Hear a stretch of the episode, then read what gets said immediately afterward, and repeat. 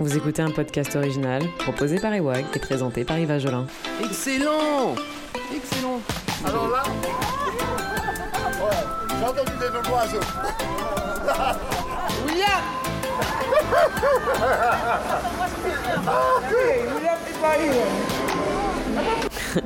C'est nous-mêmes.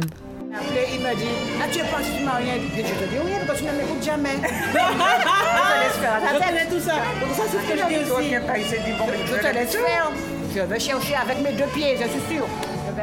Il faut l'avouer, ce restaurant appelé La Cabane, qui borde la grande rivière de Rivière-Pilote, n'est pas évident à trouver. Tout simplement parce qu'on a l'impression d'arriver chez quelqu'un. Mais en dehors de l'activité de restauration, c'est également à partir de ce lieu qu'il est possible d'embarquer pour une petite balade en rivière. J'ai loupé l'entrée du mari peu coopératif, mais tout le monde est là et nous allons pouvoir y aller. C'est bon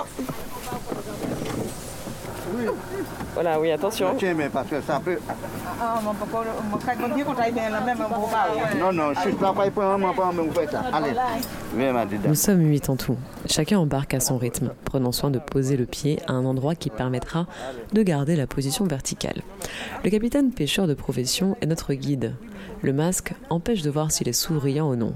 Mais le regard taquin ne trompe pas.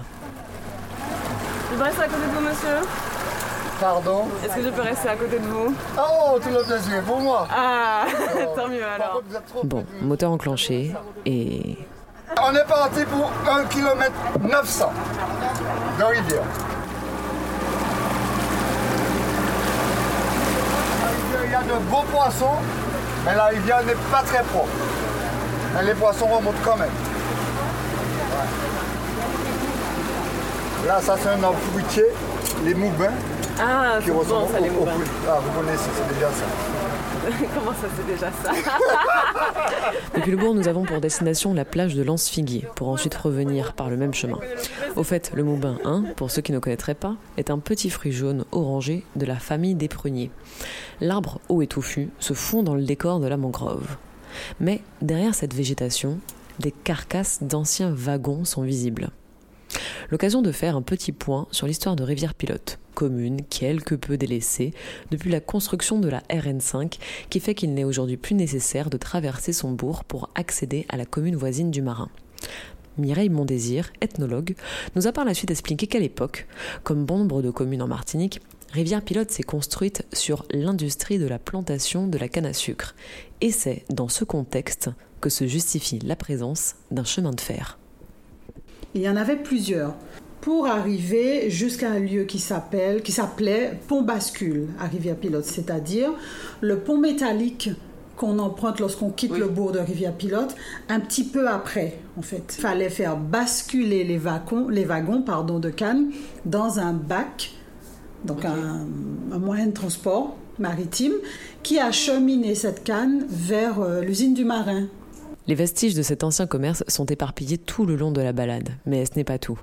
Des carcasses de train, nous passons aux carcasses de voitures. Et oui, car alimentée par la montagne du Vauclin, la rivière est connue pour ses importantes crues. Concrètement, il peut faire un très très beau soleil euh, à Rivière-Pilote. Il pleut, averse, des cordes, un truc terrible à la montagne du Vauclin. Rivière-Pilote est inondée. Ça amène les cercueils. Je suis du bourg. J'ai toujours vu ça toute petite. D'ailleurs, c'est un spectacle. Des propos que je ne peux remettre en cause, car lors de la balade, les preuves ne manquaient pas. Retour avec notre capitaine. 11 voitures sont là. Si vous avez besoin de pièces détachées, je vous emmène. Les 11 voitures sont là. On est déjà passé à côté de deux là, dans l'eau. Ouais, il y a une Renault Clio pas loin là. Bon, euh, inutile de vous dire que la Clio n'est plus très neuve. On se rapproche de la mer. Et sur ce dernier bout de chemin, nous dépassons un petit port de pêche qui, pour ceux qui connaissent, se situe au quartier Poirier, un quartier de pêcheurs. Et l'endroit où traînent quelques épaves de voiliers est aussi réputé pour servir de zone de mise à l'abri des bateaux en cas d'intempérie. Et puis ça y est, nous sommes en pleine mer. Direction Ansfigui, qui est à quelques minutes. Différent demi-tour. Tout ce que nous devions voir a été vu.